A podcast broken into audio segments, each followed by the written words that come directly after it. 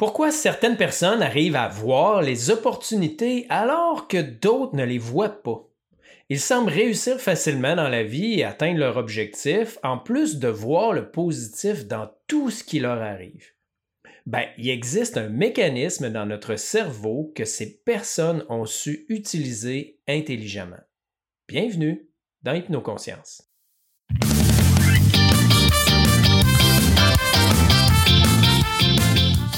Le SAR, système activateur réticulé ou système d'activation réticulaire, est un mécanisme de tri de l'information qui parvient de tes sens et de ton inconscient qu'il est important de connaître pour réussir dans la vie et avoir des émotions positives. Je t'en parle tout de suite.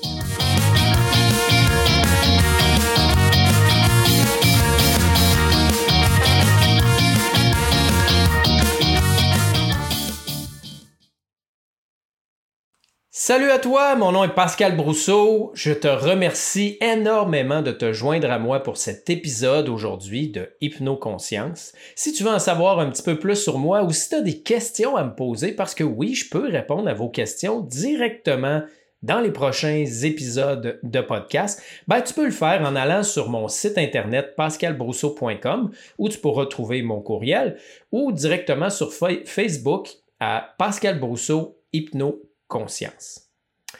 Le système d'activation réticulaire, quand j'en ai entendu parler, je me disais, mais qu'est-ce que c'est ça, cette bébite-là?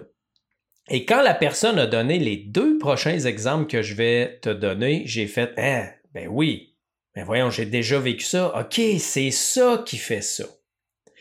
Je te donne ces deux exemples-là.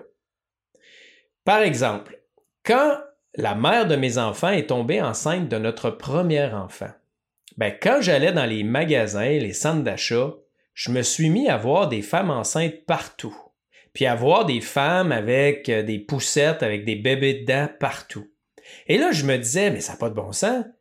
Il y a un baby boom et on était convaincus de ça. On en parlait avec la mère des enfants, puis on disait, il y a vraiment un baby boom, hein? je vois des enfants partout, ça n'a pas de bon sens. En fait, il n'y a jamais eu de baby boom. C'est juste parce que mon attention était porté là-dessus. En fait, j'avais un intérêt par rapport aux bébés, aux femmes enceintes. Donc, mon SAR, système d'activation réticulaire, s'est mis à trier les informations qui étaient perçues par mes sens pour les monter à ma conscience. L'autre exemple que je donne souvent, c'est tu vas chez le concessionnaire auto, tu vas magasiner les voitures, tu vois la nouvelle, celle que tu veux, le nouveau modèle redessiné, nouvelle peinture, nouvelle couleur. Tu dis, magnifique, j'en ai jamais vu, il n'a pas dû s'en vendre beaucoup, j'en ai jamais croisé sa route. Tu prends le catalogue, tu t'en retournes chez vous, et sur le chemin, en cinq minutes, t'en croises trois. Ben, ces voitures-là avaient toujours été là, mais tu les voyais pas parce que ça faisait pas partie de ton centre d'intérêt. Ben, c'est comme ça que fonctionne le système d'activation réticulaire. En fait, à chaque jour, tu captes des millions d'informations à partir de tes sens et à partir de ton champ énergétique. Et même de ce que mon prof d'hypnose disait, l'inconscient qui capte de milliers d'informations à la seconde ne peut en gérer que entre 5 et 9, donc une moyenne de 7 stimuli à la seconde. Donc, qu'est-ce qui arrive? Ben, le système d'activation réticulaire trie ces informations-là, ces milliers, millions d'informations-là qui rentrent, pour faire monter à ta conscience uniquement les informations pour lesquelles tu démontres un intérêt. C'est ce que j'appelle ma bibliothécaire. Bibliothécaire, c'est comme si tu dans la plus grande bibliothèque du monde, et là, tu disais à la bibliothécaire, la bibliothécaire, écoute, moi, je suis intéressé par les pyramides. Ben, au lieu de fouiller partout, cette bibliothécaire-là part et va te chercher les livres qui concernent les pyramides. Ben, c'est exactement comme ça que fonctionne le SAR. Donc, c'est pour ça que c'est extrêmement important de faire attention à nos pensées et à nos croyances parce qu'elles ont un impact direct sur le SAR. Ton cerveau va toujours essayer de te prouver ce que tu crois. Donc, si tu penses et tu crois, par exemple, que t'arriveras jamais à perdre de poids, que c'est difficile de perdre du poids. Ben, ton cerveau, ton SAR, va t'amener à percevoir chacun des petits obstacles qui t'empêchent d'atteindre ton objectif, plutôt que de te permettre de voir chacune des possibilités et des opportunités que tu as pour atteindre tes objectifs. Quelqu'un qui pense juste, par exemple, à être un employé, qui n'a aucune fibre ou aucun intérêt entrepreneurial, ne verra jamais les opportunités de business. Alors que quelqu'un qui est obsédé par la business, qui veut absolument faire de l'argent, lui va arriver à dénicher dans sa journée chaque petite information qui l'amène vers une entente, vers un client, vers une vente.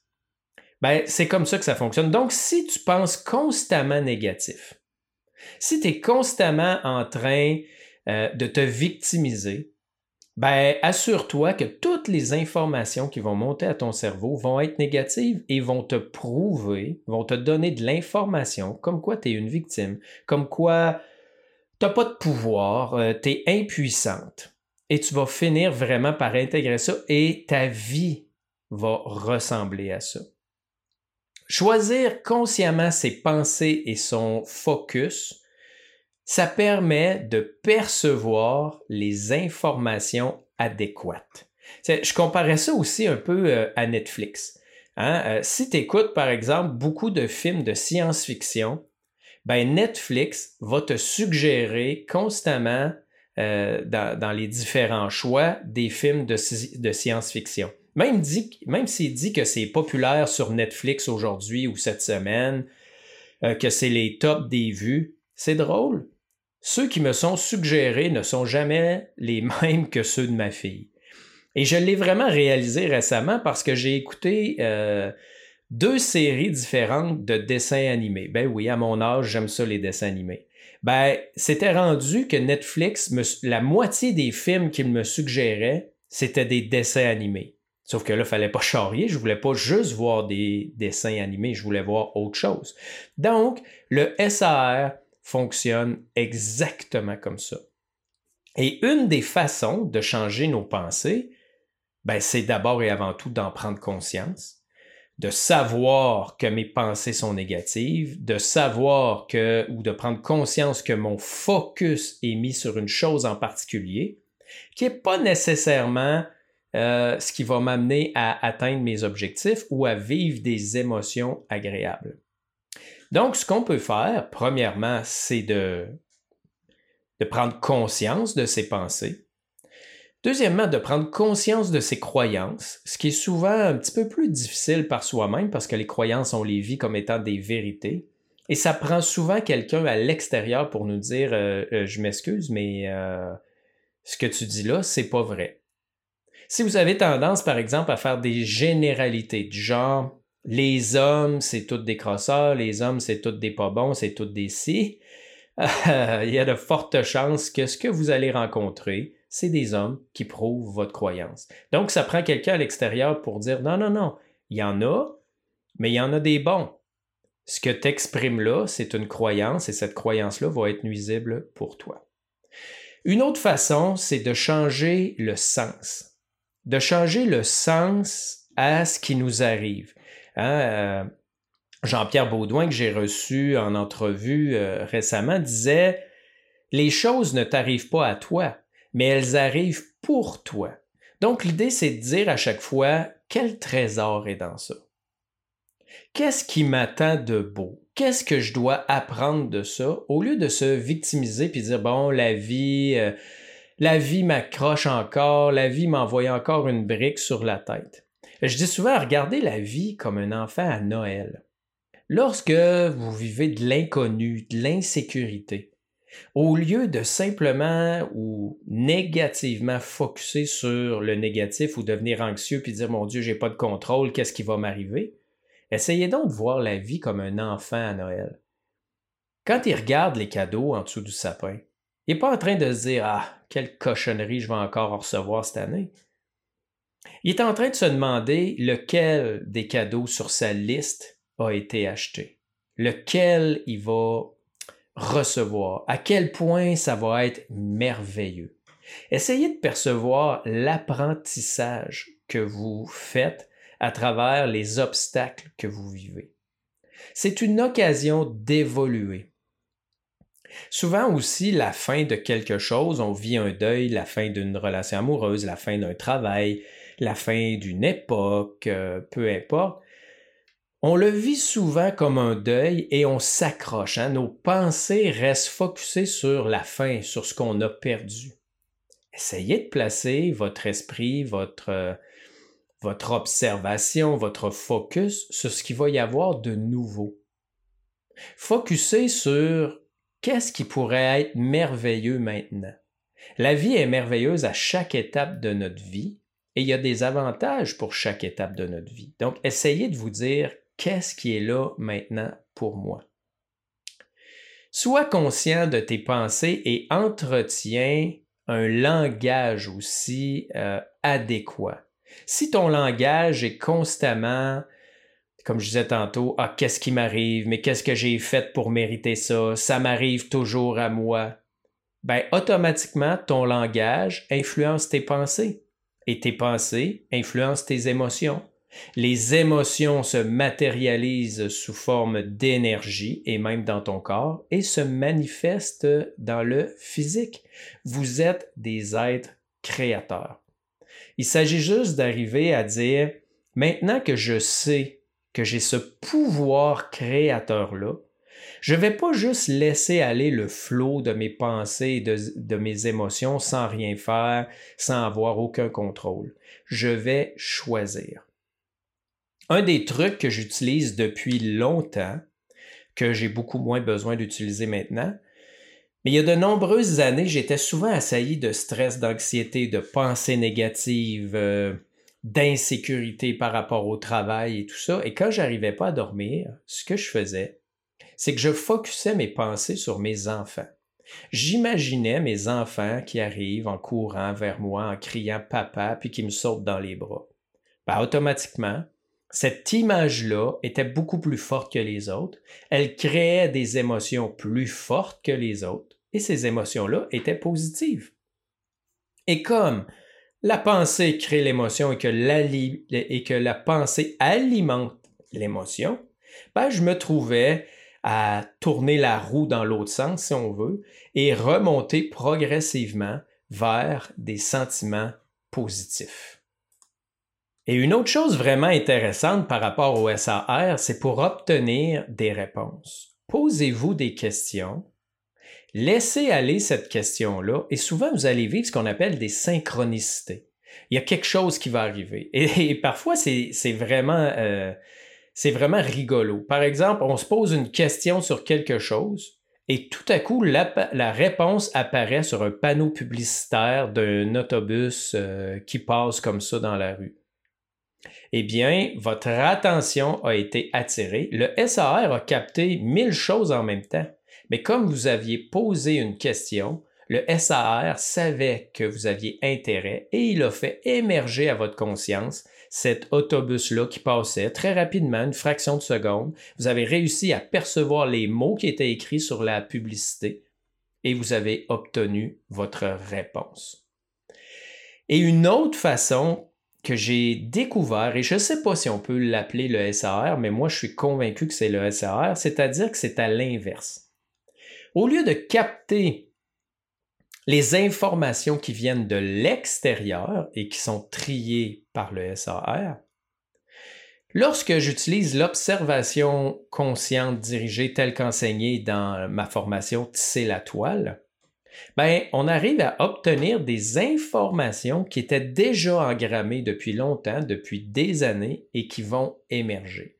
C'est pour ça que lorsque j'ai observé mon dos, pour ceux qui ont écouté euh, dans les premiers épisodes où j'explique comment j'ai réglé mes problèmes lombaires, lorsque j'ai observé en conscience ma douleur lombaire, ben, éventuellement, après avoir fait monter des émotions, L'inconscient a fait émerger un souvenir. Un souvenir qui était relié à cette douleur-là, euh, douleur-là et qu'une fois que je l'ai travaillé, ben, l'émotion du trauma est partie de ce souvenir-là et une partie de mes douleurs lombaires a disparu et je dirais que c'était pratiquement 50% des douleurs euh, lombaires 5, sacrum 1. À ce moment-là, j'ai trouvé ça vraiment fascinant de voir qu'en focusant sans arrêt sur une chose, diverses informations dont je ne me souvenais même plus consciemment pouvaient émerger. Comme si la bibliothécaire était là à l'intérieur de moi en permanence et que dès que je portais mon attention sur quelque chose assez longtemps et de façon assez intense, j'étais capable de communiquer avec cette partie-là pour lui dire quelle information je voulais obtenir et qu'est-ce qui m'intéressait. Et assez rapidement, ben, je pouvais obtenir ces informations-là pour ensuite me laisser guider et les travailler. L'observation consciente aussi, comme je l'enseigne dans Tisser la toile de l'inconscient, c'est aussi un moyen de conscientiser nos croyances, justement, ces croyances-là qui nous affectent. Je me souviens, il y a deux ans, je focusais sur les croyances de l'abondance, tout ce qui avait rapport au travail, à la réussite. Et juste sur le point de m'endormir un soir, j'ai entendu dans ma tête moi, je ne veux pas avoir d'employé parce que ça va brimer ma liberté. Et là, ma conscience a été attirée vers ça, puis je me suis dit, mais qu'est-ce que je viens de dire là? Je me suis assis dans mon lit, je l'ai écrit sur un papier et j'ai validé émotionnellement, est-ce que je ressens effectivement que j'ai peur d'avoir des employés parce que ça va brimer ma liberté? Et je le ressentais totalement. Mais consciemment, je savais que ça faisait absolument aucun sens. Alors j'ai écrit en dessous la contre-croyance, qui est avoir des employés va me rendre plus libre parce que c'est la réalité. J'ai validé pourquoi j'avais peur d'avoir des employés, c'est tout simplement parce que je n'ai aucune notion de comptabilité. Mais je me suis dit, mais c'est pas grave, c'est l'employé qui va le faire cette partie-là.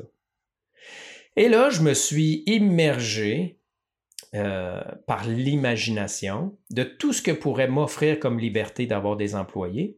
Et j'en ai jasé avec des entrepreneurs qui ont des employés pour savoir à quel point ça les rendait plus libres. Ce qui fait qu'au bout d'une semaine ou deux, cette croyance-là était changée. Et c'est important de comprendre qu'à cause du SAR, si j'avais gardé cette croyance-là, jamais mon entreprise aurait pris du galon. Jamais mon entreprise aurait grossi parce que quand elle serait arrivée à grossir au point où j'ai besoin d'un ou d'une employé, ben, mon cerveau se serait mis à percevoir des problèmes, des problèmes, des problèmes, à me saboter, à me saboter, pour que ça n'arrive pas, parce que je le voulais pas. Alors, c'est important encore là de vraiment arriver à percevoir ces croyances-là, à percevoir ces pensées-là qui peuvent être négatives par rapport à nos objectifs conscients pour arriver à les modifier. Alors, mets-toi donc consciemment à focuser sur ce que tu veux plutôt que ce que tu ne veux pas. On entend souvent ça en amour. Hein? Moi, je sais, je sais pas ce que je veux, mais en tout cas, je sais pas, je sais ce que je veux plus. Ah, je veux plus de tel homme, je veux plus de gens toxiques, je veux plus de si je arrête de focuser sur ce que tu veux pas. Tu vas continuer à le voir sans arrêt. Focus sur ce que tu veux. Et plus tu vas focuser sur ce que tu veux, plus tu vas percevoir les micro-informations, les micro-situations autour de toi qui vont t'amener progressivement vers ton objectif. C'est aussi simple que ça, mais simple, comme d'habitude, ne veut pas dire facile, ça demande de l'effort, ça demande de la concentration et ça demande des prises de conscience. Sur ce, j'espère que ces petites informations sur le SAR t'ont aidé à comprendre un peu le fonctionnement de ta vie et de ton cerveau. Je te remercie vraiment de m'avoir écouté jusqu'à la fin. Je t'invite à t'abonner à, cet pas à cet épisode-là, mais à t'abonner en fait au podcast, excusez-moi, je suis un peu fatigué, pour recevoir des notifications pour chaque nouvel épisode. Je t'invite à partager si ça peut aider des gens euh, autour de toi. Je t'invite aussi à aller voir sur mon site internet la formation Tisser la toile de l'inconscient si tu veux en savoir plus sur ce que j'ai à offrir et comment cette formation-là peut t'aider à lire ton inconscient et tes problématiques pour apaiser tes blessures en utilisant un outil qui est le SAR. Sur ce, je te souhaite vraiment bonne fin de journée et je te salue bien bas.